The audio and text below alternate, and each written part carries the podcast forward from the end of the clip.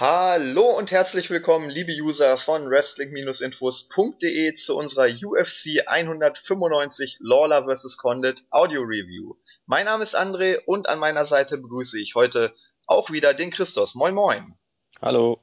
Ja, eben habt ihr NXT gehört, jetzt geht's mit der UFC weiter. Das Event UFC 195 liegt schon ein bisschen länger zurück, fand am 2. Januar 2016 in der MGM Grand Garden Arena in Las Vegas, Nevada statt. Ähm, wir haben überlegt, ob wir dazu noch eine Review machen sollen und haben uns gedacht, Mensch, komm, wir machen doch noch eine Review. War ja ein ziemlich geiles Event, von daher. Für ähm, Lawler und Condit. Für Lawler und Condit auf jeden Fall, das lohnt sich. Ähm, es war der erste Pay-Per-View des neuen Jahres und insgesamt standen fünf Fights auf der Main-Card. Also, ähm, ich weiß nicht, möchtest du noch irgendwas vorweg zu den Prelims sagen oder wollen wir direkt auf den Pay-Per-View eingehen? Also, man kann auf jeden Fall sagen, dass Michael McDonald sich eindrucksvoll zurückgemeldet hat also die Submission war schon ziemlich sick. Und Dustin Poirier natürlich mit einer super Performance gegen Joe Duffy. Ja, Poirier im Lightweight äh, irgendwie ein ganz anderer Fighter, finde ich. Also gegen Duffy wirklich überragend den Kampf dominiert. Ähm, McDonald ist auch wieder da, wobei ich aktuell nicht so richtig weiß, wo er steht, weil wir haben Cruz und Dillashaw, da, da können wir auch noch nachher kurz drauf eingehen. Äh, der Titelkampf jetzt am kommenden Sonntag. Ähm, Uriah Faber ist wieder mit im Titelrennen und ja, ich weiß nicht so richtig, wo ich Michael McDonald aktuell einordnen soll. Ja, vor allem, weil seine Performance auch nicht die beste war. Aber das finde ich war halt super.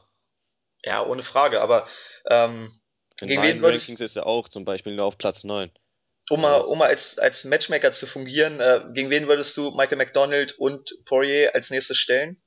Also Poirier würde ich auf jeden Fall gegen Top 15 Gegner jetzt stellen, weil er hat ja im im Lightweight bislang eher gegen hintergerankten Kämp äh, Kämpfer gekämpft. Und jetzt würde ich ihn vielleicht, keine Ahnung, Nate Diaz vielleicht, Daniel Darius könnte man ihn geben.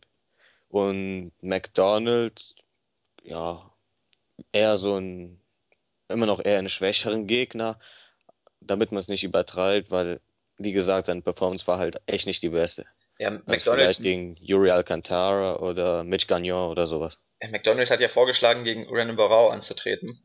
Ja, das wäre zu früh. Das wäre, glaube ich, zu früh. Vor allem den Und Barrow wäre ja auch ins Featherweight. Ja, vor allem den ersten Kampf hat er auch ziemlich klar verloren. Also, ja. das wäre, glaube ich, noch zu, Wobei, äh, zu früh. Diesmal ist aus einer Arm Triangle ja rausgekommen. Wer weiß. ja, aber ich glaube, Barrow ist ihm da schon noch ja, überlegen. Auf jeden Fall. Ähm, Und den du meiner Meinung nach vergessen hast im Bantamweight Picture, Aljamain Sterling. Der ist super. Ja, da, da hatten wir ja schon beim, beim, bei der letzten Review ja. drüber gesprochen, dass äh, Sterling und auch äh, Thomas Almeida einfach die, die Zukunft der Division sind. Von daher, ähm, ja, McDonald auf jeden Fall noch hinter denen. Ja, aber er ist ja auch noch extrem jung. Genau, das darf man auch nicht vergessen. Ich glaube, 24 ist er jetzt noch. Ja, also damals, als er seinen ersten Run hatte, war er 20, 21. Ja, bei, bei Poirier ist es ja eigentlich genauso. Also bei, bei den beiden ist noch genügend Zeit, um aufzusteigen und sich weiterzuentwickeln. Weil man Poirier merkt. habe ich mich so gewundert, als ich ihn gesehen habe, dass er, ja, halt 26, 27, der ist so lange schon dabei. Ich dachte, er wäre locker 30, Mitte 30. Nee, vor, vor, er ist, vor allem er ist auch schon seit Jahren an der Spitze, ne? Also das ist ja, ja eben auch das Komische.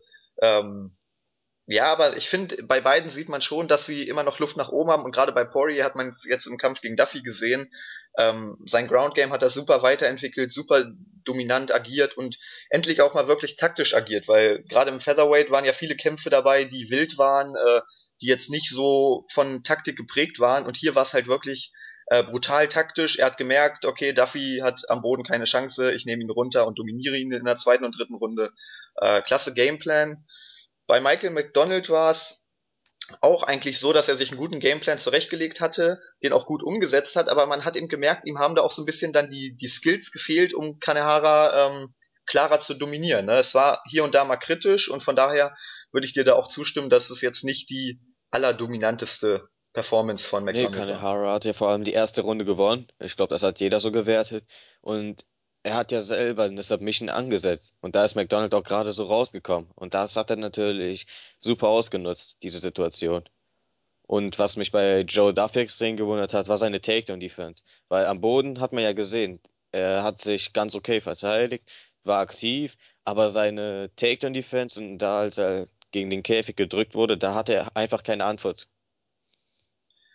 Ja, Also man merkt halt, dass er der klassische Boxer-Typ ist. Ne? Vor allem, aber normalerweise gerade bei Strikern ist es ja häufig so, dass sie eben eine gute Takedown-Defense haben. Und bei Duffy war das eben nicht von. Wobei das auch wiederum ein klares Lob für Poirier sein muss, ne? Weil ähm, Takedowns durchzubringen gegen Striker ist eigentlich immer schwierig, weil sie eben eine gute Takedown-Defense haben. Und vielleicht war es auch einfach so, dass, dass Poirier mit seinen Takedowns äh, einfach zu stark war für Duffy. Ja, das war so. Deshalb, also ähm, wie gesagt, zwei, zwei gute Perform äh, Performances, vor allem von Poirier, die war richtig überzeugend. McDonald auch mit einer guten Leistung, aber da ist eben noch Luft nach oben. Gut, ich würde sagen, wir kommen zur Main Card, oder? Jo. Okay, es ging los mit einem Fight in der Lightweight Division. Abel Trujillo traf dort auf Tony Sims. Sims hatte den Kampf eigentlich im Griff. Er glänzte im Stand immer wieder mit seinem Counter-Striking. Allerdings versuchte er dann einen Takedown welchen Trujillo klasse mit einem Guillotine-Choke kontern konnte. Und dieser führte dann letztendlich auch zum Submission-Sieg von Trujillo nach 3 Minuten 18 in der ersten Runde. Sehr, sehr ärgerlich für Sims, oder? Ja, das auf jeden Fall. Und Trujillo ist für mich so äh, einer der Gatekeeper im Lightweight. Gegen schwächere Gegner gewinnt er immer. Und sobald es gegen einen wirklich guten Gegner geht, verliert er halt. Und für Sims war das halt eine große Möglichkeit. Und er hat sich wirklich gut geschlagen. Aber ein Fehler entscheidet halt den Kampf. Ja, aber vor allem für Trujillo ging es ja auch um, äh, um, ziemlich viel. Er hat ja die letzten beiden Kämpfe in Folge verloren, beide ja, durch Wobei der letzte ja sehr umstritten war. Ja gut, aber Gegen verloren ist verloren. Ne? Hat er gar nicht aufgegeben und er war geduckt. Ja, aber trotzdem. Zwei Niederlagen, wir wissen, die dritte kann meistens schon das ausbedeuten und ich meine, er hat ja hier auch wirklich nicht überzeugen können. Also es war, ähm, er war sehr aggressiv in diesem Kampf, ist immer wieder auf Sims draufgelaufen und der hat ihm wirklich technisch gut gekontert, immer mit gutem Footwork äh, sich Angles kreiert und dann immer wieder Treffer gelandet. Das fand ich richtig, richtig gut von ihm. Ähm, es ging ja so weit, dass Trujillo dann im Stand schon ziemlich ver äh, verzweifelt war und selbst einen Takedown versucht hat, den Sims dann abwehren konnte. Ähm, von daher verstehe ich auch nicht, warum Sims dann selber einen Takedown landen wollte. Er hatte den Stand, äh, hatte den Stand absolut im Griff, hat Trujillo dort dominiert und dann versucht er eben den Takedown und rennt in die äh, Guillotine. Also das ist. Ja, Trujillo ähm, ist ja ähm, nicht bekannt für eine gute Takedown-Defense. Er hält ja den Rekord für die, die meisten Takedowns, die er zugelassen hat in einem Kampf. Der hat ja 21 damals gegen Nurmagomedov kassiert. Und vielleicht dachte Sims, dass er dort, dass er am Boden größere Vorteile hat. Aber ja, es, aber ich, ja. ich, ich hätte es eben in der Situation einfach nicht erwartet, weil er eben im Stand bisher ohne Probleme den Kampf dominieren konnte. Und äh, ich habe einfach da keinen Bedarf gesehen. Vor allem, es war eben Trujillo, der gesagt hat, ich habe im Stand keine Chance, ich muss den Kampf auf den Boden bringen. Und das ist eigentlich immer schon ein Zeichen äh, für den anderen, dass er ähm, ja, dass er einen guten Gameplan fährt, dass er eine gute Leistung hinlegt und eigentlich nichts ändern muss. Also klar, vielleicht wollte er ihn überraschen. Ich meine, jetzt im Nachhinein kann man es eh nicht erklären. Vielleicht hat er da auch gar nicht groß drüber nachgedacht. Vielleicht war es einfach sein Instinkt, aber ähm, ja, wenn man sich wirklich mal so ein bisschen den Gameplan anguckt, dann war das eigentlich ein ziemlich dummer Move. Ja, vielleicht wollte er auch unberechenbar wirken, aber es hat ihn halt den Sieg gekostet. Ja, wie, wie gesagt, also er hat den Kampf bis dahin völlig unter Kontrolle gehabt und dann macht er eben diesen, diesen Fehler in dem Sinne, ähm, Wobei es natürlich auch ein klasse Konter von Trujillo war. Ne? Der hat sofort äh, beim Takedown gecheckt, ähm, ich muss jetzt den Guillotine ansetzen, muss das Finish suchen und das hat er dann noch klasse gemacht. Also die Vor allem war es auch ein super Choke. Ja, ja, die Submission war wirklich richtig tight und richtig gut. Ähm, kam eben ein bisschen glücklich zustande, aber für Trujillo extrem wichtig, dieser Sieg. Oh. Gut. Ähm, ja, bei Tony Sims sieht's jetzt auch nicht so gut aus. Also auch bei ihm könnte es wirklich so sein, dass er jetzt entlassen wird. War, glaube ich, auch die, die dritte Niederlage in Folge. Das weiß ich auch nicht. Ich glaube, so ich glaube, die dritte war es jetzt. Also ähm, in dem Kampf ging es auf jeden Fall um den, um den Job sozusagen. Also der Verlierer hatte, glaube ich, also für den Verlierer ging es um die dritte Niederlage. Hatte ich, glaube ich, in der Preview geschrieben. Von daher, ja, müssen wir mal gucken. Sims hat eigentlich eine gute Leistung hingelegt. Also ich Sims hat den letzten verloren. Also er hat jetzt zwei in Folge verloren. Zwei in Folge, okay. Aber seinen Debütkampf hat er in der ersten Runde via K.O. gewonnen. Ja gut, dann, dann wird er wahrscheinlich noch bleiben. Vor allem, weil hier eben die Leistung auch gestimmt hat. Es war eben ein kleiner Fehler. Ich sehe gerade, dass Tony Sims im Elevation Fight Team kämpft. Also Delicious Camp. Wusste ich noch gar nicht. Ja, siehst du, dann ist es noch verwunderlicher, dass er auf den Takedown ging. ja, jetzt ist es verwunderlich. ähm, gut, ja, müssen wir einfach abwarten, wo es für Trujillo hingeht. Wie du gesagt hast, ist eigentlich der klassische Gatekeeper. Hm, es reicht nicht ganz für die Top 15, aber er ist halt immer so ein bisschen dran. Ähm, aber es wird, glaube ich, auch für weiter oben nicht reichen. Ich halte ihn sogar eher für den erweiterten Gatekeeper. Also er ist eher der Top 25, Top 30 Gatekeeper. Und danach kommt noch Jim Miller oder Evan Dunham wobei Dunham im letzten Jahr wirklich gut war. Aber er ist halt so der erweiterte Gatekeeper. Ja. Okay, weiter ging es in der Featherweight Division mit dem Duell zwischen Diego Brandao und Brian Ortega. In den ersten beiden Runden dominierte Brandao das Geschehen nach Belieben. Er hatte im Stand klare Vorteile und auch am Boden kontrollierte er seinen Gegner ohne weitere Probleme. Also ich fand schon, dass, dass Ortega sich viel bewegt hat, auch am Boden eine gute Defense hatte.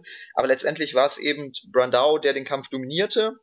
In der dritten Runde feierte Ortega dann wirklich ein riesiges Comeback. Brandao machte einen klitzekleinen Fehler und Ortega war äh, sofort zur Stelle und setzte dann den Triangle Choke an, welcher zum Sieg führte nach einer Minute 37 in der dritten Runde. Ja, definitiv ein Kandidat für das Comeback des Jahres. Also so extrem fand ich es jetzt noch nicht, weil Ortega hatte immer einen Plan. Seine Ringecke hat immer gesagt, lass ihn, äh, lass ihn sich selber ausbauen. Sie haben ja darauf gewartet, dass Brandau in der letzten Runde dann nicht mehr kann. Er ist ja dafür bekannt, Konditionsprobleme zu haben. Und deswegen glaube ich, dass das alles geplant, dass geplant war. Natürlich nicht so, ich sag mal, eindeutig sein, weil Brandau war schon ein Stück besser. Aber Ortega schien immer einen Plan zu haben. Und Runde hat das als souverän gemacht. Super Submission. Ja gut, aber der Gameplan kann ja nicht gewesen sein, ich warte, ich lasse mich so lange verprügeln oder lasse mich so lange dominieren, bis er einen Fehler macht. Weil, stell dir mal vor. Nee, aber laut Hannah Gracie war es, lass ihn sich ausbauen. In der dritten Runde wird er K.O. sein. Das hat er andauernd gesagt. Ja, gut, aber er hat den Kampf ja nicht gewonnen, weil Brandao K.O. war, sondern weil er einfach da bei seinem Schlag ähm, sich in die falsche Richtung gedreht hat und dann war ja sofort äh, Ortega mit dem Choke zur Stelle. Ja, ja, und aber Ortega hat das ja beispielsweise gegen Tavares genauso gemacht. Ja, er, war, ich, ich will ja er hat den Gegner sich auspowern lassen und in der letzten Runde hat er das ausgenutzt. Also, was mir bei Brandau besonders gefallen hat, war in den ersten beiden Runden sein Footwork. Also, ja, wie du gesagt hast, er ist ja eigentlich ein Kämpfer, der, der viel über Power und Kraft kommt. Aber hier war er eben auch mal richtig schnell und richtig beweglich auf dem Bein. Das habe ich davor von ihm eher nicht so gesehen. Vorher war es eben immer sehr viel Power, sehr viel wilde Aktion. Und hier war es halt wirklich technisch gut, schnell, beweglich. Das hat mir richtig gut gefallen. Deshalb hatte Ortega eben auch große Probleme, weil äh, mit dieser Schnelligkeit kam er nicht zurecht. Ortega wollte den Kampf aus der Distanz führen, er hatte ja auch den Reichweitenvorteil. Und Brandao war einfach beweglich und schnell und kam immer wieder in den Inside-Fight, wo dann praktisch Ortega seine Reichweite nicht ausspielen konnte. Und damit kam der nicht klar. Und Brandao sehr, sehr viele Treffer gelandet im Stand. Ähm, am Boden, wie gesagt, war er auch dominant. Ortega hat sich aber richtig gut verteidigt, also war da sehr beholfen. Ähm, ja, nach zwei Runden hatte ich Brandao klar vorn. Und dann kam eben dieses Comeback von, von Ortega. Er hat den, den Choke wirklich super angesetzt, hat dieses Finish, äh, beziehungsweise diesen Fehler perfekt zum Finish ausgenutzt. Und ähm, ja, ich würde ihm schon so einen kleinen Killerinstinkt zusprechen, weil das war eben wirklich eine Chance, die sich geboten hat bei diesem Fehler und er hat sie sofort genutzt. Klasse Choke, richtig tight. Ähm, vor allem, er hat ja zwischendurch auch nochmal geswitcht. Es war ja, glaube ich, erst ein Guillotine-Choke, ne? Ja. Und, und dann Triangle. Ja, Ortega ist einer der besten Submission Artists der ganzen Division und sein Striking ist er noch nicht gut. Er ist jung, er ist talentiert, er hat sich weiterentwickelt im Stand. Striking ist halt nicht sein, sein, seine beste Waffe, sondern ganz klar sein Grappling. Und auch wenn er groß ist, er muss den Kampf auf dem Kampfring, weil er seinen Reichweitenvorteil meistens nicht ausnutzen kann.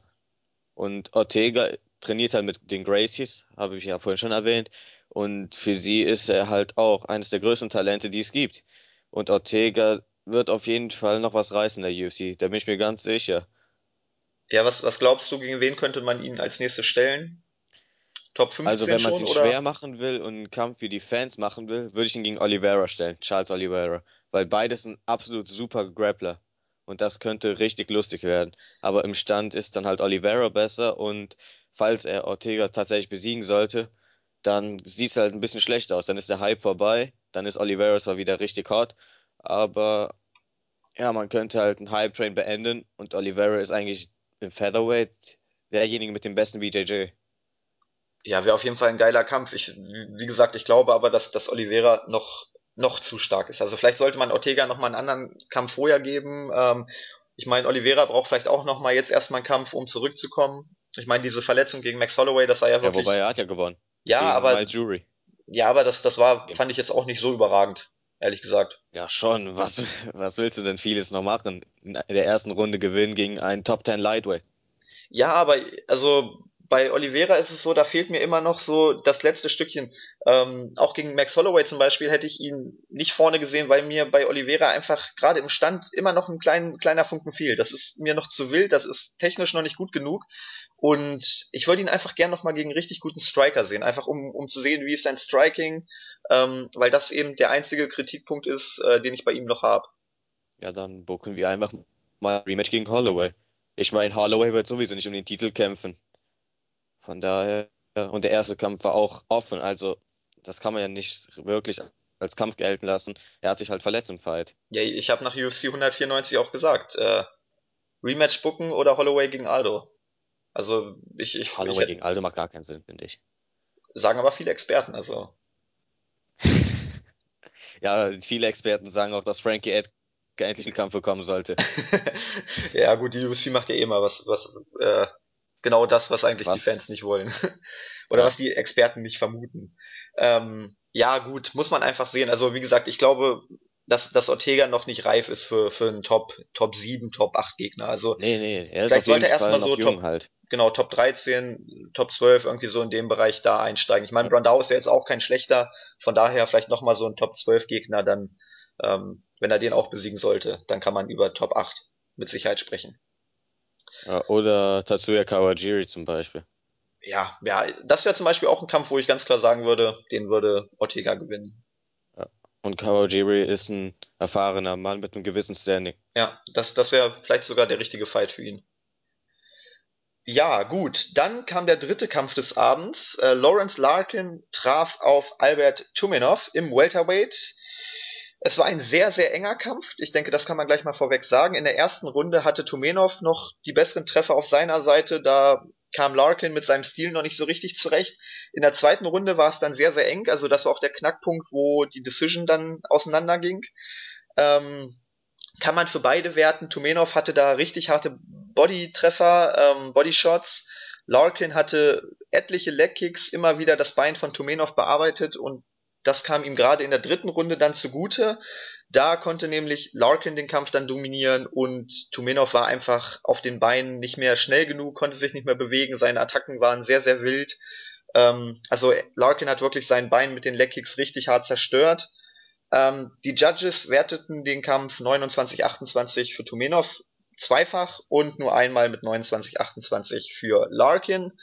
Ähm, ja, viele haben gesagt, Larkin hätte den Kampf gewonnen. Wie gesagt, durch die Leckkicks in der zweiten Runde kann man die zweite Runde für ihn werten. Tuminov hatte die Bodyshots, also die zweite Runde ist wirklich sehr, sehr schwer, da können wir gleich auch drüber sprechen. Ähm, Runde 1 und Runde 3 sind eigentlich relativ klar verteilt. Wen hast du vorhin gesehen? Wie fandest du den Kampf insgesamt? Am Ende hat hier Tumenov bei den Judges gewonnen. Wer hat bei dir gewonnen? Also auf meinen Skats hat Larkin gewonnen. Einfach nur, weil er den Schaden angerichtet hat. Ich finde, Schaden geht über Quantität. Und deswegen habe ich Larkin auch vorne gesehen, weil Tumenov war nach den drei Runden fertig und Larkin sah so aus, als ob er noch zwei Runden weitermachen könnte. Ja, man, man konnte halt eine Entwicklung in den Kampf sehen. Also zu Anfang war es wirklich so, Tumenov äh, hatte einen guten Gameplan, hatte richtig gute Kombinationen und Larkin wusste nicht so richtig, wie er sich dem Ganzen annehmen sollte. In der ersten Runde war es schon so, dass er eigentlich nur mit, mit Leckkicks äh, irgendwie mal durchkam. Ansonsten seine Strikes oder so wurden immer gekontert. Da ist er in viele Konter reingerannt und ich glaube, Larkin hat sich einfach gedacht, ich fahre die Strategie weiter, bearbeite immer weiter seine Beine.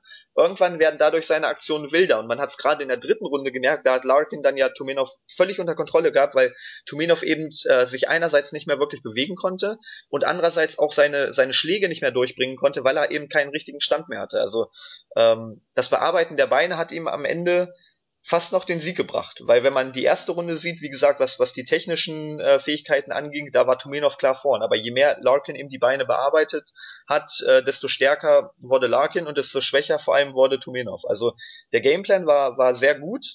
Wie gesagt, in, in einem Fünf-Runden-Kampf hätte er den Kampf mit Sicherheit gewonnen. Hier kann man sich eben streiten, wie man die zweite Runde wertet. Ähm, die Bodyshots haben eben auch richtig Schaden angerichtet. Ähm, nur sieht man das eben nicht so, ne? Weil Kondition ist halt immer relativ. Ähm, bei den, bei den Leckkicks konnte man eben ganz klar sehen, dass Tumenov gehumpelt äh, ist, dass er ähm, einfach nicht mehr richtig stehen konnte, sich nicht mehr richtig bewegen konnte. Und ja, es ist eben immer schwierig. Robin Black hat das auch mal erklärt, das war ähm, auch beim, beim Main Event, da kommen wir ja später noch drauf, drauf zu sprechen. Was ist Schaden, ne? Genau, was, was ist Schaden und äh, wie nehmen wir das wahr und wie nehmen die Fighter das wahr? Also letztendlich kann wirklich nur der Fighter selbst bewerten, was jetzt Schaden gemacht hat und was nicht. Und deshalb ist es einfach extrem schwierig. Also bei Main Event werde ich es auch nochmal sagen, ich, ich nehm, will jetzt gar nicht von der Robbery sprechen, weil ich eben nicht wirklich bewerten kann, äh, wie viel Schaden jetzt zum Beispiel diese Bodyshots bei Larkin hinterlassen haben. Von daher, ähm, ja, man kann, Nee, Lar man kann Larkin. Hm? Eine Robbery ist es auf keinen Fall. Es war halt ein enger Kampf, aber ich würde hier mit dem Schaden gehen. Weil Tumenov hat wirklich nicht Signifikantes gelandet. Das waren drei, vier Body Strikes, aber ja, die Leg Kicks waren einfach besser, finde ich. Ja, natürlich. Ich, die Leg Kicks will ich auch gar nicht, äh, gar nicht irgendwie kritisieren oder, oder äh, davon den Schaden äh, wegnehmen. Wie gesagt, ich weiß eben einfach nicht, wie hart jetzt diese Bodyshots waren. Ich müsste mir vielleicht auch die Reaktion von, von Larkin nochmal angucken auf die Bodyshots, ob er dann vielleicht erstmal kurz äh, durchpusten musste oder so. Wie gesagt, das, das kann eigentlich nur er selbst bewerten, wie brutal äh, diese Bodyshots waren, wie viel Schaden die angerichtet haben. Und ja, dann kann man es eigentlich nochmal richtig bewerten. Also es ist eben extrem schwierig. Wie gesagt, ich würde jetzt hier nicht irgendwie die Decision groß kritisieren. Ich hatte auch eher Larkin vorne ganz knapp, aber ja, es ist eben wirklich ein 50-50-Fight gewesen. Der war super unterhaltsam. Also das, das haben wir, glaube ich, noch gar nicht gesagt, dass es ein richtig guter Kampf war. Äh, für die neutralen Zuschauer. Ähm, ja, wo siehst du Tumenov jetzt nach dieser Performance? Also ich habe ihn auf 20. Platz im Welterweight, weil das fand ich extrem beeindruckend halt, die Performance. Die war gut, aber zum einen habe ich Larkin vorn gesehen und zum anderen gibt es bessere Kämpfer einfach im Welterweight. Ja, die, die Frage ist eben, äh, was macht Tumenov gegen die Leg Kicks? Jetzt hat eigentlich jeder gesehen, okay, ich habe im, im reinen Striking, wenn ich wirklich nur versuche, übers Kickboxen zu kommen, habe ich keine Chance. Aber wenn ich seine Beine bearbeite und ihm die Beweglichkeit nehme, habe ich eine Chance gegen ihn. Jetzt muss eben Tumenov in den nächsten Kämpfen irgendwie einen Gameplan entwickeln oder eine Defense gegen diese Leg Kicks. Äh, man kann sie checken, man kann äh, sich so ein bisschen rausdrehen, dass, dass die nicht so viel Schaden anrichten. Er hat halt wirklich die Leg Kicks immer brutal gefressen und das wurde ihm am Ende fast zum Verhängnis. Also da muss er sich wirklich noch ein bisschen weiterentwickeln. Ansonsten, ich finde sein Striking einfach überragend. Diese Explosivität ist unglaublich. Das konnte man ja gerade in der ersten Runde sehen, als er noch fit war. Ähm, Larkin hat versucht zu schlagen, aber Tumenov war einfach so schnell und so explosiv, dass die Attacken von Tumenov immer zuerst durchkamen. Tumenov war immer der Erste, der getroffen hat, obwohl Larkin halt äh, die Aktion gestartet hat. Und das hat mich einfach enorm beeindruckt. Also ich würde ihn auch irgendwo zwischen Top 15 und Top 20 einordnen, würde ihn aber ganz gern mal gegen den Top 15 Gegner sehen, einfach um, um auch zu wissen, wo er jetzt steht, weil dass der Typ irgendwann mal in die Top 10 kommen kann, ich denke, das steht außer Frage. Bei Larkin aber genauso. Also Tumenov würde ich gegen Gunnar Nelson sehen. Ich glaube, da Gunnar Nelson ist, hat ein ordentliches Striken und vor allem ist er ein Grappler. Gegen die hat Tumenov seit langer Zeit nicht mehr gekämpft. ja, aber ich glaube, da würde auch Tumenov Probleme kriegen, weil er eben wirklich Na der gut, aber man klassische muss mal eine große. Herausforderung annehmen. Ja, aber ich Ansonsten Patrick Cote vielleicht. Der hat ja jetzt bald einen Kampf und vielleicht kann er dann gegen Tumenov antreten. Das Ja, wäre dann wieder der ein Striker doch- gegen Striker. der kämpft doch am Sonntag gegen äh, Saunders, Ben Saunders. Ähm, also er kämpft auf jeden Fall am Sonntag gegen, Ich glaube Ben Saunders, ja, Ben Saunders. genau. Ähm, Sollte er gewinnen oder Saunders gewinnen, kann er gegen Tumenov antreten. Ja, das wäre auf jeden Fall ein Kampf, der Sinn machen würde. Nee, also gegen, gegen Gunnar Nelson würde ich ihn, glaube ich, noch nicht stellen, weil einerseits äh, ist, ist Nelson da, glaube ich, noch einfach mal eine Klasse besser, allein wegen seinem, seinem Grappling. Ähm, ja, weiß ich nicht, das würde, glaube ich, ein bisschen zu früh kommen. Also so ein Top 12, Top 13 Gegner auch hier, ähm, ähnlich wie dann bei, bei Ortega, würde Sinn machen, aber ich glaube, ein Top 10 Gegner ist noch ein bisschen zu früh. Ja, aber Gunnar Nelson ist doch kein Top 10 Fighter. Ich habe ihn gerade mal auf 15. Ja, aber ich finde, also klar, gegen Demian Maia sah er jetzt richtig scheiße aus, Gegen aber Rick Story auch und Rick Story ist auch kein Top 10 Fighter. ich, also ich habe immer noch seinen UFC 189 Kampf im Hinterkopf, der einfach richtig, richtig klasse war gegen Brandon Thatch. Und ähm, also ich, ich sehe einfach, äh, sehe Nelson einfach noch deutlich vor Tumenov. Ja, im Striking hat Tumenov die Vorteile. Wenn er eine ordentliche Take-Defense hat, dann gewinnt er auch gegen Nelson. Glaube ich nicht. Nelson hat sich im Stand deutlich verbessert ähm, und Der wurde fünf Runden von Rick Story vorgeführt im Stand. Ja, das ist aber auch Noch schon vor länger einem her. Jahr. Ja. Guck dir den Kampf von UFC 189 nochmal an. Das war ein Treffer auch. Ansonsten war Thatch vorne. Fand ich nicht. Aber gut, falsches Thema. ähm, zurück zu Tumenov. Ähm, ja gut, Larkin jetzt knapp verloren, aber vielleicht auch da, gegen wen würdest du ihn als nächstes sehen? Larkin? Aufbaugegner würde ich ihn geben. Ja, ich, ich finde auch, dass Ganz man genau ihn. weiß ich nicht wen, aber Das- einfach ein Aufbaugegner. Genau, ich, ich finde auch, dass man ihm einen Gegner geben sollte, den er jetzt wieder besiegen kann, weil ähm, obwohl er eben hier knapp verloren hat, fand ich trotzdem, dass er so ein bisschen an Standing gewonnen hat und auch weil viele Fans ihn vorne gesehen haben, äh, an Beliebtheit und ich glaube, wenn er jetzt nochmal verlieren würde, das würde ihn eben endgültig killen. Von daher würde ich mir auch wünschen, dass er einen Gegner bekommt, den er besiegen kann. Dann hat er eben drei seiner letzten vier Kämpfe gewonnen und das würde ja schon wieder relativ gut aussehen. Wenn er jetzt den nächsten nämlich auch noch verliert, dann hat er aus den letzten sechs Kämpfen nur zwei gewonnen. Das wäre eben wirklich nicht so toll. Wobei er halt den Fehler gemacht hat und im Middleweight gekämpft hat. Das habe ich eh gar nicht verstanden. Ja, war halt bei, bei Strikeforce auch schon, ne? Ja, aber dort war er auch nicht so erfolgreich, bis auf den Robbie Lawler Sieg. Hm. Nee, das war auch sein. Na, nö, oh, warte mal, ich gucke gerade auf seinen Rekord hier. Bei Strikeforce hat er keinen Kampf verloren. Naja, aber trotzdem war jetzt. nur, nur, er hat nur gegen äh, King Mo verloren. Und das war Light Heavyweight. Ja, Light Heavyweight war das ja. Er hat ja Aber- auch schon im Light Heavyweight gekämpft. Ja. Gegen Gian Villante war das doch, oder? Ähm, Gegen Whitemans Kollegen. ja, drei, drei Kämpfe. Nick Rossborough noch und Scott Lighty. Alle gewonnen.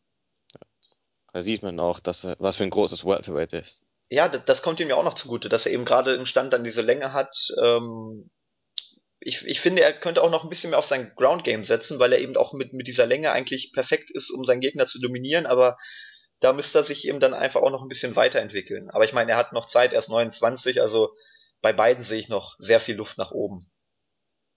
Ja. Ich meine, guck mal, Tumenov ist 24, also wir sollten jetzt Naja, das, der das ist auf ist ja auch immer der. Punkt. Ähm, ich finde, man sollte jemanden gerade bei den bei den jungen Leuten auch nicht zu früh gegen irgendwelche Topfighter stellen. Ich meine, wir haben es bei Page Vincent gesehen. Ähm, Ja, wobei Page Vincent halt total überhyped war. ja, ja, nicht nur das, aber äh, jeder hat eben auch gesagt, dass sie noch überhaupt nicht für diese Position oder für diesen Spot, wo sie stand, äh, qualifiziert ist. Und ich sehe das eben auch bei Tumenov so, dass er eben einfach noch kein Top 10 Fighter ist.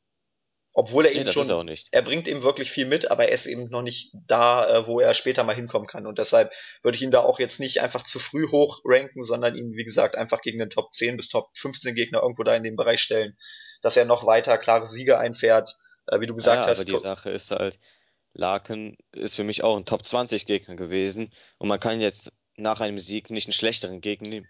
Nee, aber du, du hast es ja selber gesagt, Cote, Saunders, der Sieger, das würde zeitlich passen, das würde vom, vom Matchup passen, das würde eigentlich absolut Sinn machen, vor allem wenn man eben Tumenov weiter aufbauen will. Von daher, das wäre eigentlich ein, ein Kampf, der mir gefallen würde.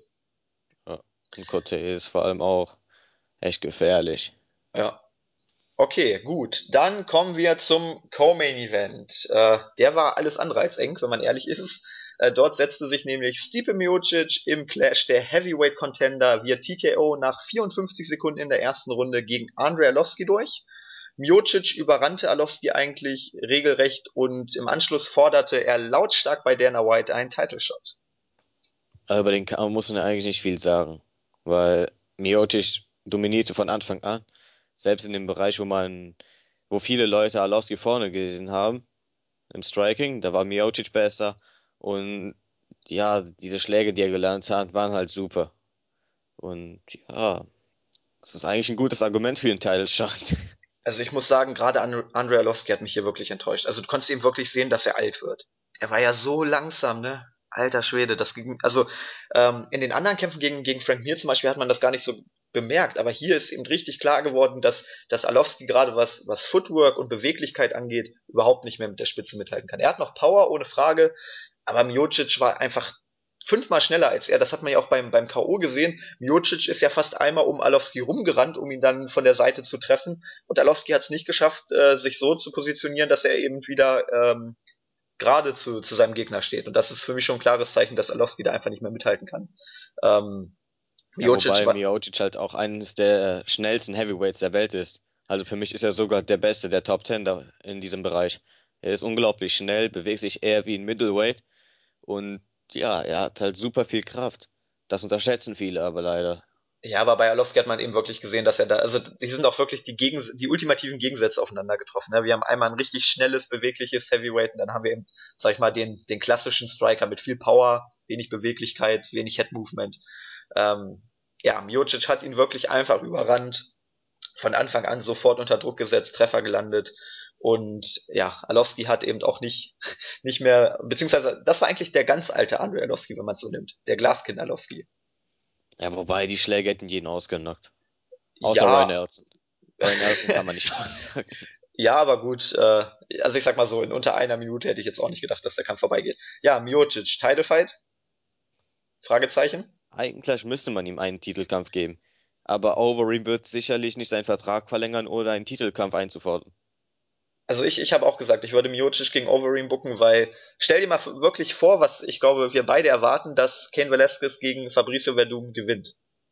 Ich ähm, hoffe es zumindest. Aber ich, ich, ich hoffe es auch und ich, ich glaube es auch, weil ähm, ja der erste Kampf ist, kann man Level K. Ja, kann man kann man glaube ich nicht richtig bewerten. Ähm, ja, da ich, kann man schon was bewerten, aber ich meine, dass das Striking von, von Verdum war wirklich gut. Vor allem, er hat ja die erste Runde gegen, gegen Kane auch gut ausgesehen, wo Kane, sag ich mal, noch relativ fit war, ne? Und, ja, die erste ähm, Runde hat er auch gewonnen. Auf jeden Fall. Ja, natürlich, ich, das will ich auch gar nicht absprechen. Wie also gesagt, es, es, es, gab eben nur äh, gewisse Umstände, die halt, sage ich mal, den, den Verlauf ein bisschen verändert haben. Ähm, deshalb, ich glaube schon, dass, dass Velasquez den zweiten Kampf gewinnen wird. Und ähm, wenn man den Experten glaubt, dann ist wohl ein, eine Trilogie ziemlich sicher, wenn Velasquez gewinnen sollte. Also ähm, ich habe bisher keinen Experten gehört, egal ob es Helwani, ob es Black war, alle haben gesagt, wenn Velasquez gewinnt, dann gibt es mit Sicherheit eine Trilogie. Ähm, ja, und dann wird noch ein sofortiges Rematch, glaube ich, macht man nicht. Weiß ich nicht. Also wie Bei gesagt, drei Kämpfe nacheinander, da wäre da ich, werden die Fans und die Kämpfer komplett ausrasten. Ich, ich, ich würde es auch nicht machen, weil, weiß ich nicht, ich muss den Kampf nicht dreimal hintereinander sehen, aber wie gesagt, die, die Experten vermuten es alle und ähm, wenn Wobei ich mal. Robin Black wenn, doch Overeem sagt, oder? Ja, natürlich. Also ich, ich würde auch eher Miocic oder Overeem in den Kampf stellen dann, aber äh, die meisten Experten vermuten eben, dass es diese Trilogie geben wird. Ich meine, wenn, wenn Verdum gewinnt, dann haben wir diese Diskussion nicht. Also, also ich, ich kann mir einfach nicht vorstellen, dass Overeem einen Vertrag mit der UFC äh, jetzt unterzeichnet, weil er ist ja momentan Free Agent. Warum sollte er einen Vertrag unterzeichnen, ohne ein sofortiges Titelmatch einzufordern? Das macht für mich keinen Sinn. Macht macht's auch nicht. Also ich ich glaube auch, dass, dass er, dass erstens er sich dann äh, Title Shot reinschreiben lassen wird und zweitens Miocic hat ja Dana White wirklich so genervt und, und Dana White hat es ja dann auch, auch zugegeben, äh, er würde mich töten, wenn ich ihm keinen Titelkampf gebe. Also ich glaube auch, dass entweder Miocic oder Overeem danach gegen, gegen den Gewinner von Velasquez und Verdum antreten wird. Also ich bin auch kein Fan dieser Trilogie und ähm, ich persönlich glaube es auch nicht. Aber wie gesagt, die ganzen Experten in den USA vermuten das. Dazu muss Velasquez ja erstmal gewinnen.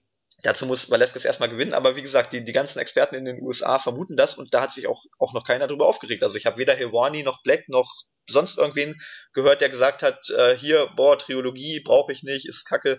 Ähm, also ich find's total scheiße, ganz ehrlich. Ich, ich, ich bin Der auch erste Kampf war schon ganz deutlich und warum sollte man jetzt nochmal ein Rematch booken, wenn man zwei Top-Contender hat? Ja, ich weiß es auch nicht. Vor allem, und wenn Josh Barnett, Ben Rothwell in zwei Wochen ganz klar besiegt. Ja. Dann hat man noch einen super Contender. Zumal, zumal äh, der Hype auf den dritten Kampf dann auch nicht mehr groß wäre. Wär. Ich meine, wenn du das jetzt ein bisschen rauszögerst, äh, lass mal Velasquez dann erstmal gegen, keine Ahnung, Overeem und Miocic antreten. Verdum gewinnt in der Zeit ein, zwei Kämpfe und dann machst du einen dritten Kampf. Das hat deutlich mehr Hype, als wenn jetzt, sage ich mal, einmal Verdum klar gegen Velasquez gewinnt, jetzt gewinnt Velasquez klar gegen äh, gegen Verdum und dann hast du, du einen dritten Kampf. Ich bin ganz klar auf der Meinung, dass Velasquez nur wegen Mexiko verloren hat. Ja, ich glaube, du unterschätzt Verdum. Ich habe es auch getan, aber wer Fedor, Big Knock und Velasquez via Submission besiegt, der ist die Nummer eins, ganz klar.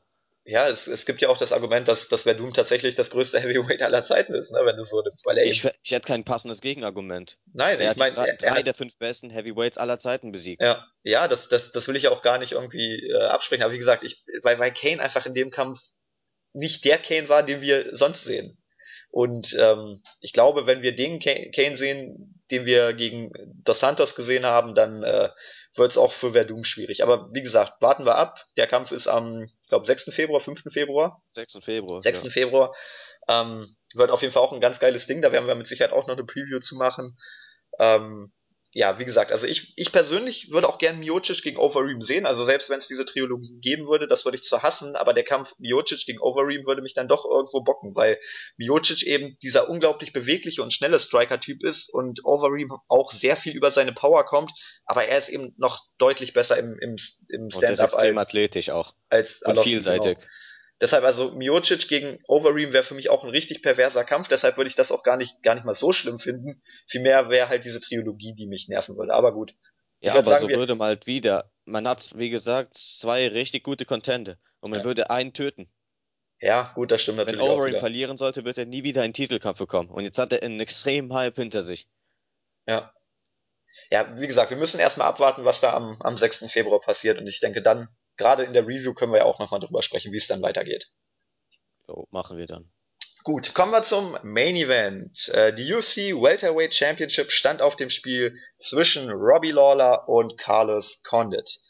Ja, was für ein Fight. In der ersten Runde konnte Condit einen Knockdown verbuchen, in der zweiten Runde drehte Lawler dann den Spieß um, landete selbst einen Knockdown. Die dritte Runde verlief dann super eng. Das war auch der Knackpunkt für viele. Also, wenn es um die Decision ging, dann wurde diese Runde diskutiert und es wurde gesagt, die Runde hat den Kampf entschieden. In der vierten Runde dominierte Condit. Das war, glaube ich, äh, für ihn die dominanteste Runde. Und in der fünften Runde hatten wir definitiv einen Kandidaten für die beste Runde des Jahres, auch wenn wir jetzt erst im Januar sind. Ähm, die Runde ist schwierig zu toppen. Vor allem Robbie Lawler ging richtig steil äh, holte nochmal alles aus sich raus. Also ich glaube, Robbie Lawler ist auch der beste fünfte Runde Kämpfer aller Zeiten.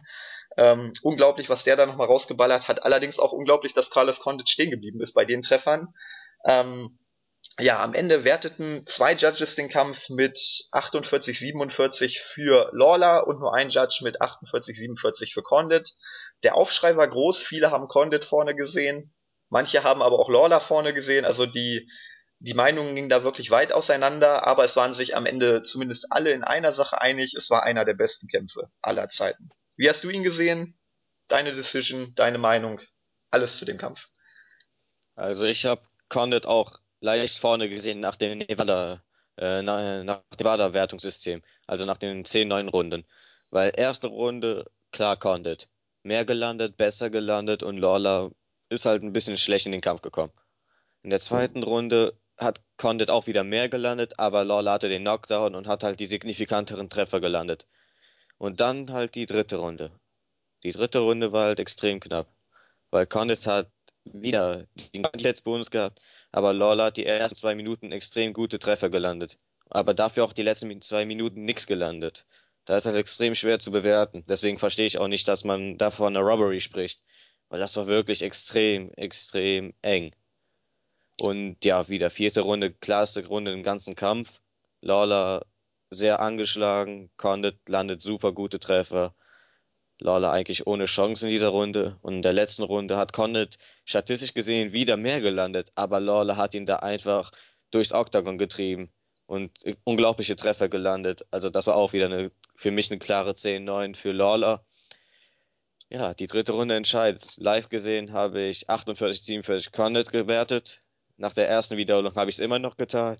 Und nachdem ich nochmal die dritte Runde gesehen habe, kann ich jeden verstehen, der 10-9 Lawler gewertet hat.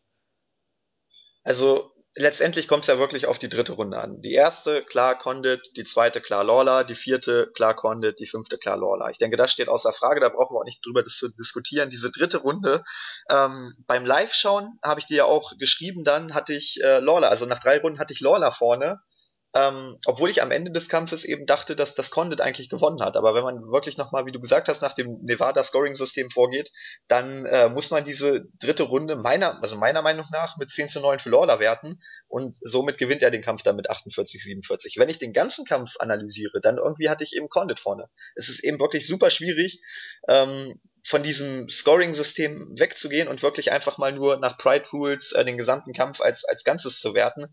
Ähm, weil man dann eben wirklich nur die Treffer zählt und dann habe ich wiederum Condit vorne. Aber ja. ähm, wenn man eben wirklich Runde für Runde scoret, dann äh, ja, dann sehe ich auch Lawler vorne. Wobei, jetzt kommt natürlich das, was wir vorhin schon angesprochen haben. Ähm, was bewertet man? Wie bewert man, äh, bewertet man es? Also bewertet man die Anzahl der Schläge, bewertet man die Treffer, bewertet man den Schaden, bewertet man die Art der Treffer, bewertet man ähm, die Aggressivität und so weiter. Es gibt so viele Aspekte, die man da bewerten kann. Und Robin Black hat es selber gesagt, wenn ich über Schaden spreche und, und sage, in der Runde hat Lawler mehr Schaden gemacht. Wer weiß, was Schaden ist? Ja. Weil das, das ist eben wirklich das, das große Argument. Ähm, nur Carlos Condit weiß genau, was für einen Schaden Robbie Lawler angerichtet hat. Und genauso ist es auch, ähm, nur Lawler weiß, was Condit angerichtet hat. Also zum Beispiel, wenn wir uns die fünfte Runde angucken, wir dachten alle, alter Schwede, Lawler prügelt ihn doch tot. Ähm, Condit war zwar ziemlich fertig, aber man hatte nicht den Eindruck, dass irgendein Schlag ihn wirklich so gerockt hat, dass er gleich umfällt.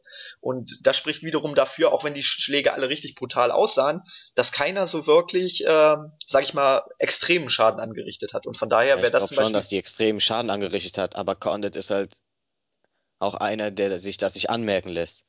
Ja, ja, ja, natürlich. Na, natürlich, aber das ist eben dann auch so ein Zeichen, äh, dass es keiner wirklich interpretieren kann, äh, wie, wie hart jetzt ein Treffer gesessen hat. Und das ist eben schwierig. Also ich glaube, man kann sagen, ähm, eigentlich wissen nur Lawler und Condit selber, wer den Kampf gewonnen hat. Und äh, ich finde es auch bezeichnend, dass Robbie Lawler gesagt hat, äh, lass es uns noch einmal tun. Ja, ich glaube, er also, weiß selber. Ich glaube, er weiß selber, oder er hatte selber das Gefühl, äh, dass er den Kampf nicht gewonnen hat. Und ja. deshalb würde ich auch den Leuten zustimmen, die dann sagen, Condit hat gewonnen. Aber wie gesagt, es ist ich glaube, anstatt über diese, diese Diskussion äh, uns stundenlang den Kopf zu zerbrechen, sollten wir wirklich einfach feiern, was die beiden da für ein Feuerwerk abgeliefert haben. Es war ein überragender Kampf, wirklich die fünfte Runde, äh, alter Round Falter. Also ich, ich lege mich eigentlich auch schon fest, das kann man nicht toppen. Was, vor allem, wenn man glaub, sich eben. Kampf als allgemein kann man nicht toppen. Nee, es ist schwierig. Schwer. Es ist schwierig, außer Lawler McDonald 3. nee, aber. Oder Lawler Condit 2. Oder Lawler Condit 2. Wobei, ja, schwierig, weiß ich nicht. Ähm, ja, es ist, es ist eben wirklich total schwierig. Ähm, ich, ich glaube auch, dass, dass Lawler den Kampf gewonnen hat. Aber ich hatte es ja auch im, im Board schon geschrieben, letztendlich, für mich ist es egal, wer den Kampf gewonnen hat. Für mich sind beides Gewinner, für mich äh, haben beide Respekt verdient. Äh, ich habe beide gefeiert und ja, letztendlich geht's ja auch darum, es, es ist ja letztendlich scheißegal, wir, wir wollen als, als Fans richtig geile Kämpfe sehen und ähm, wenn du dann so einen Kampf geboten bekommst, da ist dir eigentlich auch völlig egal, wer am Ende gewonnen hat. Äh, du feierst eh beide und wenn es wirklich der letzte Kampf von Carlos Condit gewesen sein sollte, dann äh, ja, war es eigentlich das ultimative Karriereende, ne? Weil, weil er spiegelt eben auch ja, seine genau Karriere. Er spiegelt seine Karriere auch so ein bisschen wieder.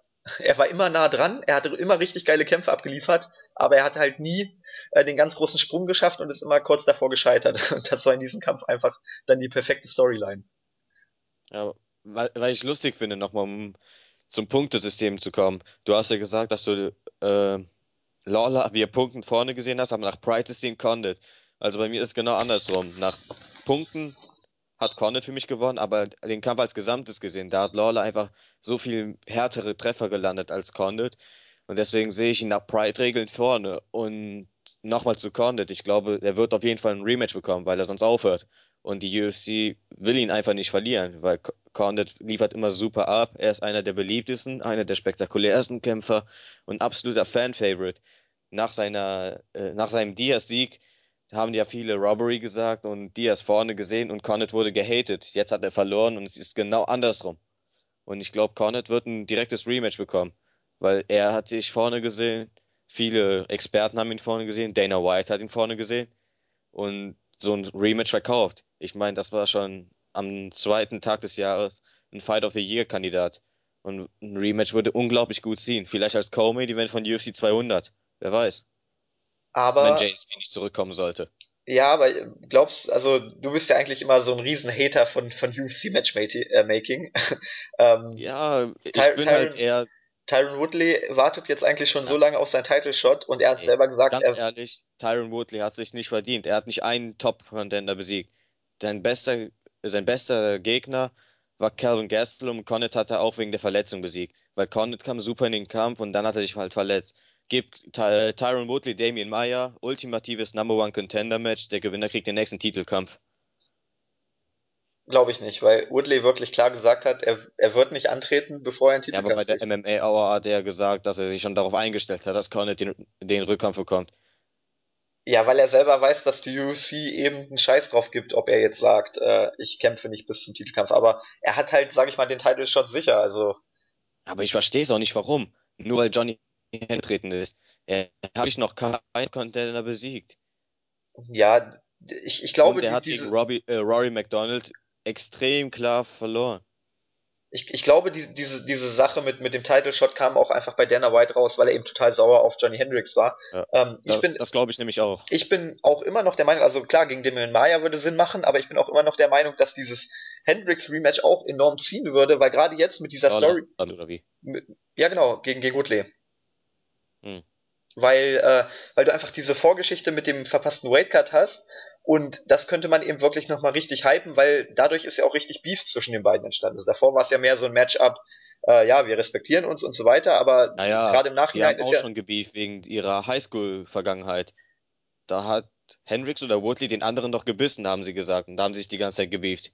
ja, aber ich, ich glaube jetzt gerade durch den Weightcut wäre das nochmal extremer. Also das wäre nochmal gehypter und Hendricks verliert seinen nächsten Kampf sowieso. Ja, gegen Wonderboy wird schwierig. Wonderboy würde auch Lawler ausnocken im Stand, finde ich. Im Stand gibt's keinen besseren Fighter als Wonderboy. Ja, aber ja, aber gegen Matt, ich, ich glaube, der Kampf äh, verläuft so wie gegen Matt Brown, dass Hendricks ihn einfach die ganze Zeit runternimmt. Ja, das, darauf habe ich, dafür habe ich, ja, das könnte scheiße werden. ja, bei, bei, Matt, bei Matt Brown war es auch so, alle haben gesagt, oh, seine Takedown-Defense, den kriegt keiner runter und der wird Ja, Hendricks aber im Stand Wonderboy trainiert jetzt zum Beispiel mit Whiteman und der hat eine super Defense. Ja, Und ja, ist auch ein größerer Wrestler also als Hendricks. viele haben gesagt, dass Matt Brown die beste Takedown-Defense der Division hat. Das Aber hat Johnny? Hendricks ordentlich entkräftet. Ja, gut, müssen wir einfach abwarten. Aber ähm, ich, ich würde persönlich auch gern das Rematch sehen. Ich würde es auch sehr, sehr schade finden, wenn Condit äh, hier jetzt äh, zurücktreten würde, weil ich, also klar, wenn er sagt, mein, mein Körper kann einfach diese, diesen Schmerz nicht mehr ertragen. Ich meine, das, wobei er gesagt hat, hätte er gewonnen, hätte er weitergemacht. Das wäre kein Problem für ihn gewesen. ja, er, er hat ja gesagt, dass, dass er nicht weiß, ob er nochmal diese, diese, diese Kraft hat, um nochmal einen Run in Richtung Titel zu machen. Also ich glaube, er, er wird aufhören, wenn er nicht direkt ein Rematch erhält, weil, weil er eben gesagt hat, er will jetzt nicht nochmal sich von unten rankämpfen, muss nochmal zwei, drei Contenders-Kämpfe machen. Ich glaube, wenn er direkt ein Rematch äh, um Titel erhält, dann, dann hat er eben diese Probleme nicht, dass er nochmal einen Run machen muss, sondern das ist ja wirklich dann einfach One More Fight, wenn man es so nimmt, und da geht's nochmal um alles. Von daher, ähm, Das wäre für mich auch das verständlichste Rematch von allen.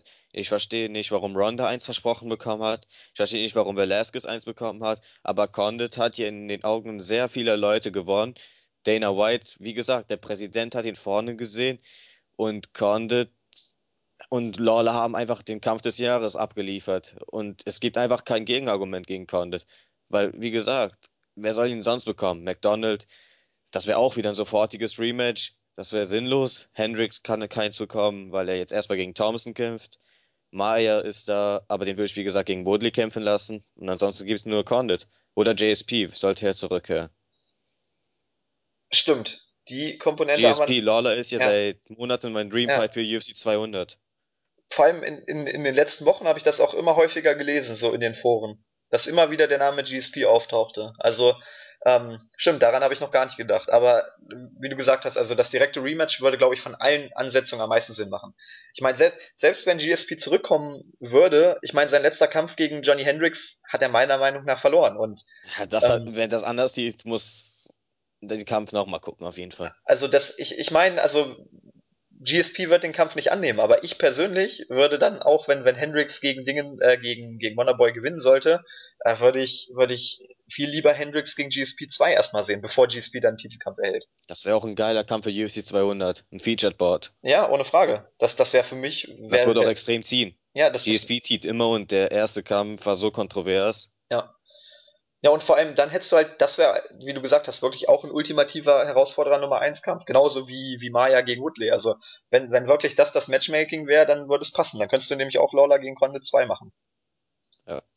Aber gut, das ist eben Zukunftsmusik, wie gesagt, nochmal zu diesem Fight, also Fight of the Year. Oder, Moment, Nick Diaz kommt auch bald. Und der hat auch eine Vergangenheit mit Lawler. Und der will immer diese Big Fights.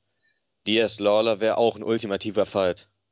Ja, aber, ja, aber Diaz kommt erst im November, August. August? Ja, nach UFC 200. Lawler gewinnt gegen Condit oder wen Nee, auch aber immer. se sein, sein Urteil war doch erst im, im September oder so. Ja, sowieso. UFC 200 ist im Juli. Dann nimmt sich Lawler wieder ein paar Monate Auszeit und kämpft um ihn Ja, also ich, ich Januar sag oder mal, im, ich sag mal, den, den Kampf könnte man im November vielleicht hier bei der Anniversary Show machen. Ja, das könnte man auch. Das, das würde Das wäre auch ein Mega-Fight. Ja, also auf jeden Fall, ich, ich glaube, ähm, auch wenn, wenn die Lightweight Division aktuell vielleicht die, die beste Division ist, was, äh, was die, die Brisanz der Kämpfe oder, oder auch die, die Option der Kämpfe angeht, ist das Welterweight aktuell am interessantesten. Weil du Ja, da vor halt allem, wirklich, weil Robbie Lawler immer abliefert. ja, da ist jeder Er Kampf hat geil. keine langweiligen Fights. Und, und was auch noch dazu kommt, ist halt wirklich, jeder kann gegen jeden, äh, jeder kann gegen jeden gewinnen. Also im, im Lightweight entwickelt sich das aktuell so ein bisschen in die Richtung, dass, dass du eben doch, sag ich mal, so zwei, drei Leute hast, die, die nochmal herausstechen, ob das jetzt ein Dos Anjos ist, ob das ein äh, Khabib Nurmagomedov ist. Ähm, da sehe ich eben nicht viele, die gegen diese Leute bestehen können. Aber im Welterweight ist es wirklich so, äh, du hast keinen Überfighter. Da kann jeder gegen jeden gewinnen und ich glaube auch, dass in den nächsten drei Jahren der Titel locker zwei bis dreimal noch wechseln wird. Und vor allem gibt es noch Leute wie Neil Magny, die noch kommen, Calvin Gastelum, Steven Thompson, wie gesagt, und Albert Benson Tumenov. Anderson. Benson kämpft ja auch jetzt im Welterweight. Albert Tumenov auf jeden Fall. Ah, Tumenov. Genau. Ja, komm, Tumenov gegen Nee, nee, Lawler, das das, war nicht, das war ernst gemeint. das wäre auch ein perverses Ding, ne?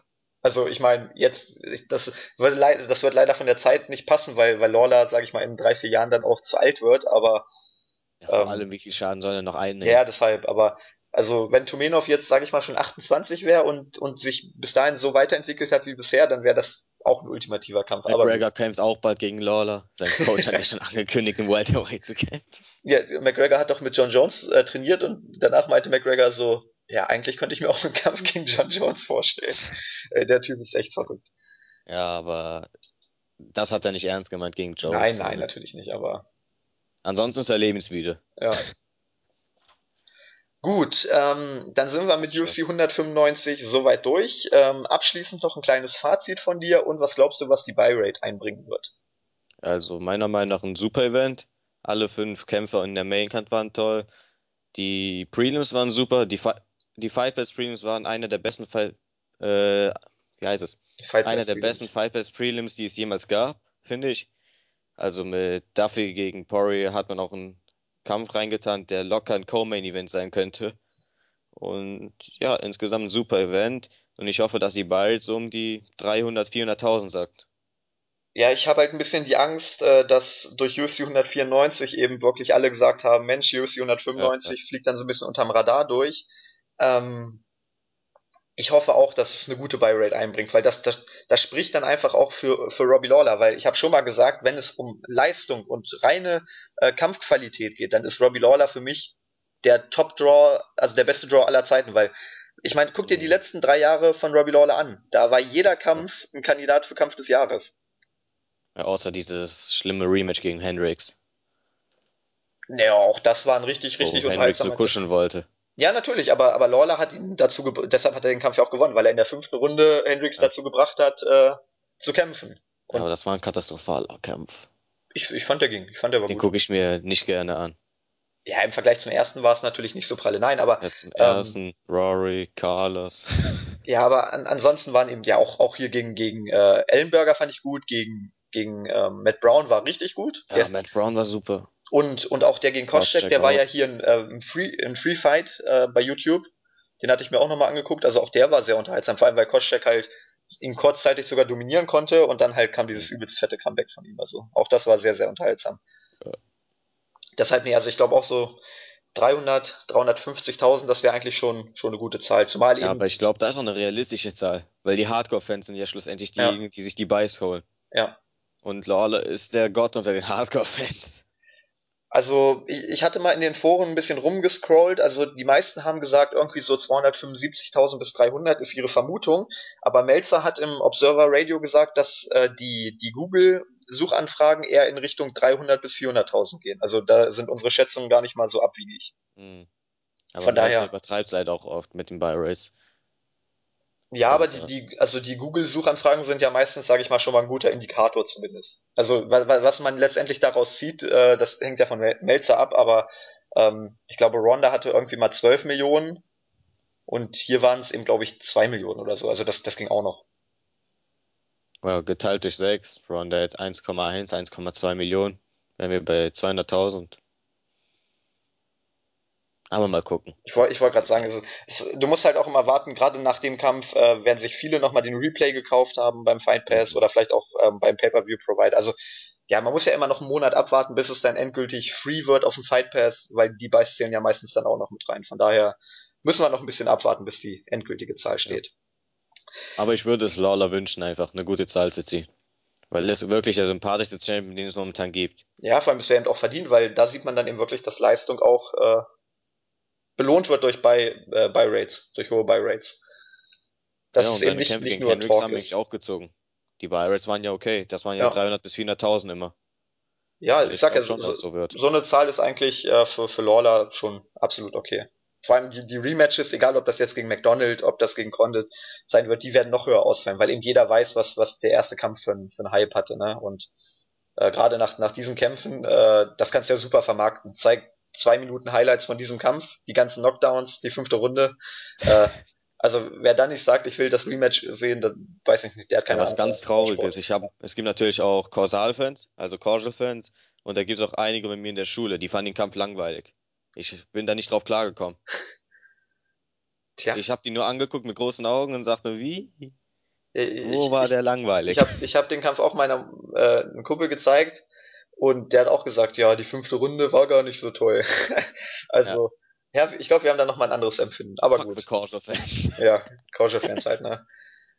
Aber, aber wenn, wenn Ronda Rousey dann mal wieder in 16 Sekunden jemand oh mein Gott, das war der ja, Kampf des Jahrtausends, ne? Ja, es muss ein schneller K.O. sein halt ja. für die Corsair-Fans. Ja.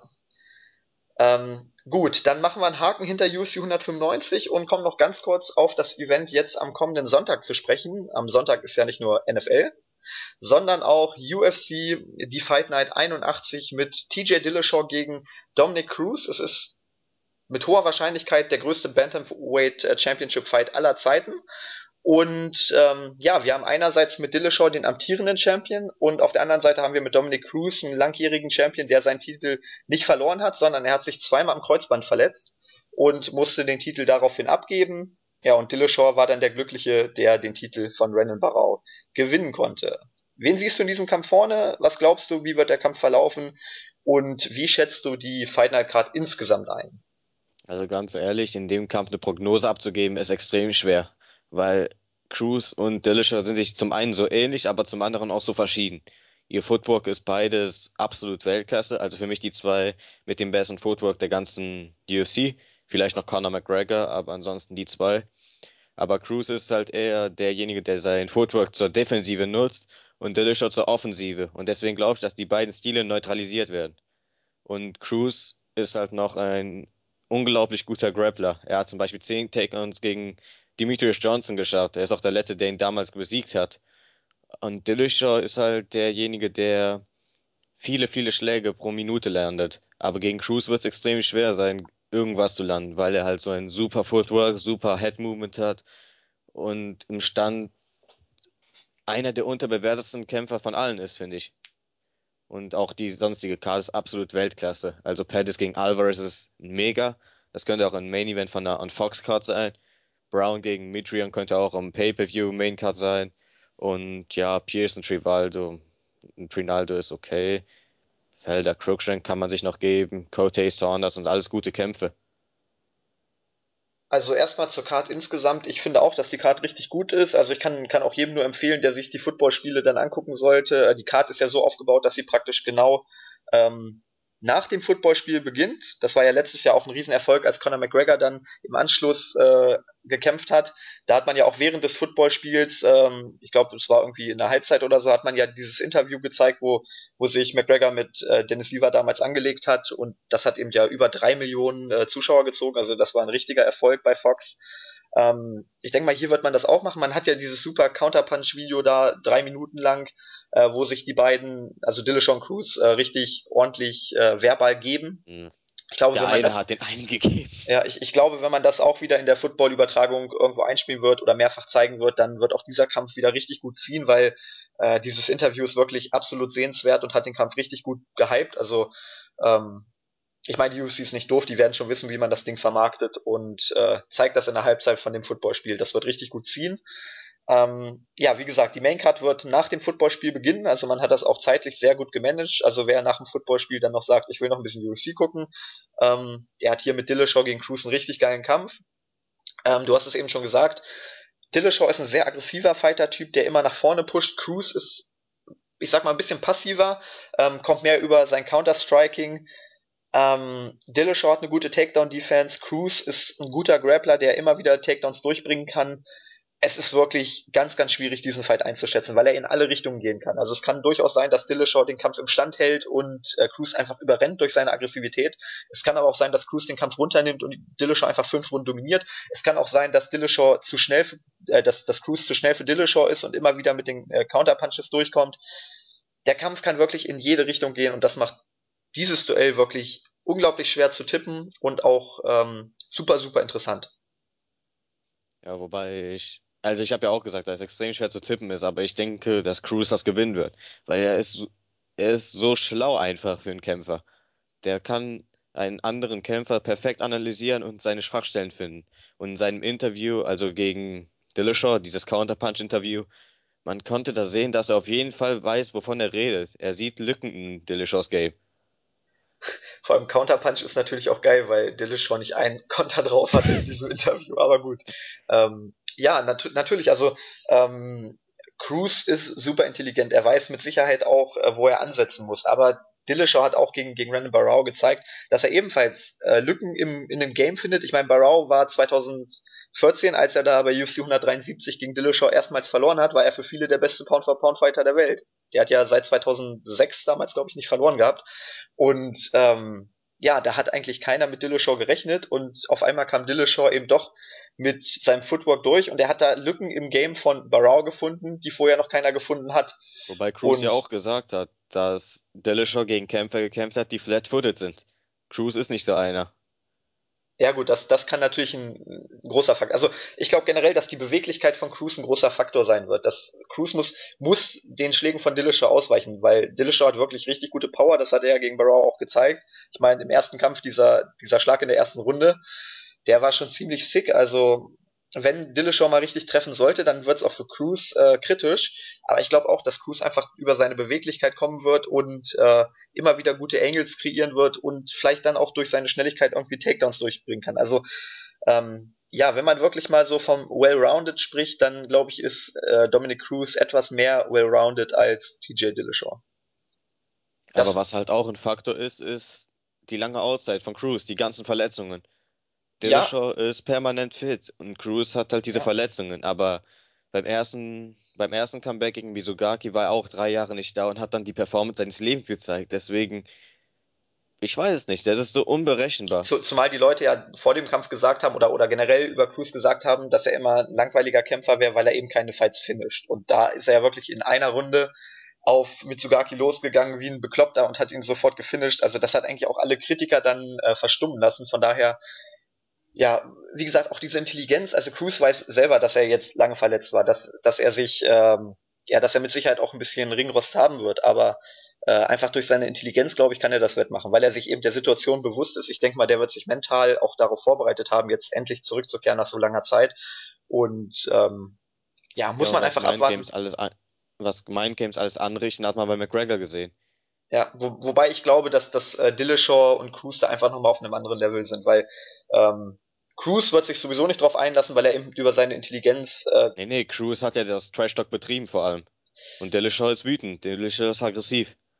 Oh, weiß ich nicht, ob, ob Dillashaw, also Dillashaw hat das immer sehr gut runtergespielt. Ich meine, das hat Aldo gegen McGregor auch, der hat ja auch mal gesagt, ach ja, lass den mal labern, das ist mir egal.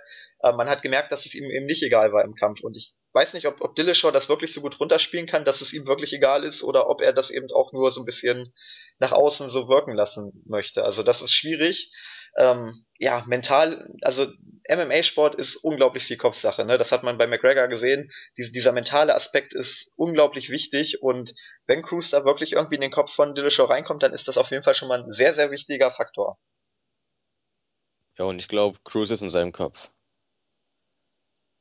Ja, die, die Frage ist eben, wie lässt sich, äh, wie lässt Dillashaw das an sich ran? Also es gibt eben Leute, die, die machen sich da riesen Gedanken drüber und es gibt auch Leute, die sagen, ach fuck it, äh, ich bin eh besser, ich brauche mir da gar keine Gedanken drüber zu machen. Also, naja, aber auch halt mit schwierig. dieser Geschichte mit Faber und so weiter. Ich glaube, das, das wird nicht einfach so an ihn vorbeigehen.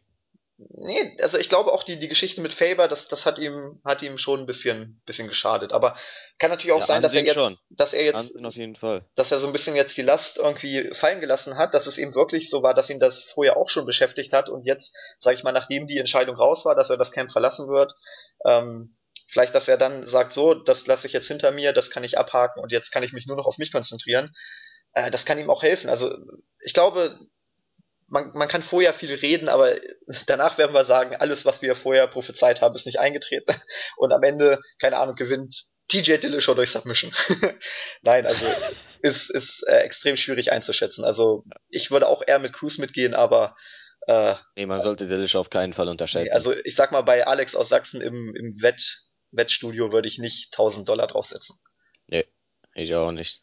Da würde ich eher bei Alvarez gegen Pettis was riskieren. Ja, weil dort könnte der Kampf deutlicher ausgehen, finde ich. Ich, ich glaube an Alvarez. Ich auch. Deswegen würde ich ihn ja auch, würde ich auch 2000 auf ihn setzen. Also das ist so ein Kampf, wo Alvarez zwar ein deutlicher Underdog ist, aber Alvarez Game ist halt Gift für Pettis. Ja. Er macht extrem Druck. Er, erstens das und Alvarez hat auch am Boden äh, Qualitäten, die Pettis nicht hat. Ja, Ground Pound hat er. Pettis hat aber gute Submissions vom Boden aus.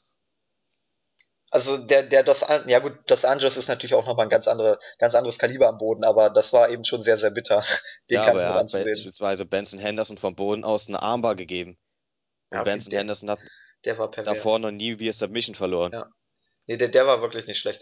Ja, ist, ist eigentlich auch ein super genialer Kampf, der auch unglaublich schwer zu tippen sein wird und ähm, auch das ist ein Kampf, äh, der das Potenzial hat zum Kampf des Jahres. Ich meine, nach, nach Lawler gegen Condit ist das eigentlich unmöglich, aber ähm, es ist zumindest einer der, der Top 10 Fights oder könnte einer der Top 10 Fights werden, weil ja. Pettis steht für Superkämpfe, Alvarez hat gegen Michael Chandler, glaube ich, die beste Trilogie äh, abgeliefert. Nee, zwei. Ach nee, es waren nur zwei, ne? fand er leider nicht statt. Ach stimmt, der dritte, ja, okay, dann sag ich mal den, den besten Doubleheader sozusagen äh, aller Zeiten. Ich meine, das, das können jetzt äh, McDonald und, und Lawler noch toppen, aber muss man erstmal abwarten. Ja, die haben ja auch schon zwei Kämpfe. Ja, aber der erste, der erste war zwar gut, aber der war jetzt nicht so. Also ich meine ja. praktisch zwei Kämpfe hintereinander, die überragend sind. Mhm. Ähm, ja, muss man einfach abwarten. Wie gesagt, aber auch, auch das wird ein super Kampf. Travis Brown, wer den Kampf gegen Alowski gesehen hat, der wird Travis Brown auch irgendwo lieben. Äh, Matt Mitrion ist eigentlich immer jemand, der, äh, der spektakulär K.O. gehen kann oder spektakul äh, spektakulär K.O. hauen kann. Ja. Also bei ihm ist es wirklich do or die. Und Brown ist eigentlich auch so. Erst so ein K.O. oder er verliert. Ja. Deshalb, also das wird auch richtig, richtig wild. Ja, Pearson gegen Trinaldo, solider Opener, aber ähm, der, der Kampf, das hatten wir ja vorher auch schon besprochen, ist glaube ich auch nur angesetzt worden, einfach um, äh, um einen Puffer zu haben, falls äh, das, das Footballspiel ein bisschen länger gehen sollte, dass man eben noch eine Viertelstunde irgendwie überbrücken kann. Ja, und Pearson ist immer gut. Also ja. den kann man sich immer geben. Genau. Also auch am Sonntag auf jeden Fall eine UFC-Card, die ihr euch geben könnt. Ähm, ja, damit sind wir am Ende, ne? Jo. Äh, zum schnell. Ging schnell, ja. Zum weiteren äh, Fahrplan. Ähm, die nächste Preview wird es zu UFC 196 geben. Hatten wir ja vorhin schon drüber gesprochen. Velasquez gegen Verdum 2. Ähm, 6. Februar, Super Bowl Wochenende. Am Samstag dann praktisch das UFC Event. Am Sonntag der Super Bowl. Also an dem Wochenende müsst ihr euch die Nächte um die Ohren schlagen. Ähm, ja, das war's für uns von heute, von der NXT Review und der UFC Review. Ich bedanke mich bei dir, Christos. Hat wieder Spaß gemacht. Kein Ding. Immer gern. Und dann würde ich sagen, in bester Carsten Schäfer-Manier sagen wir Tschüss, bis dann. Ciao.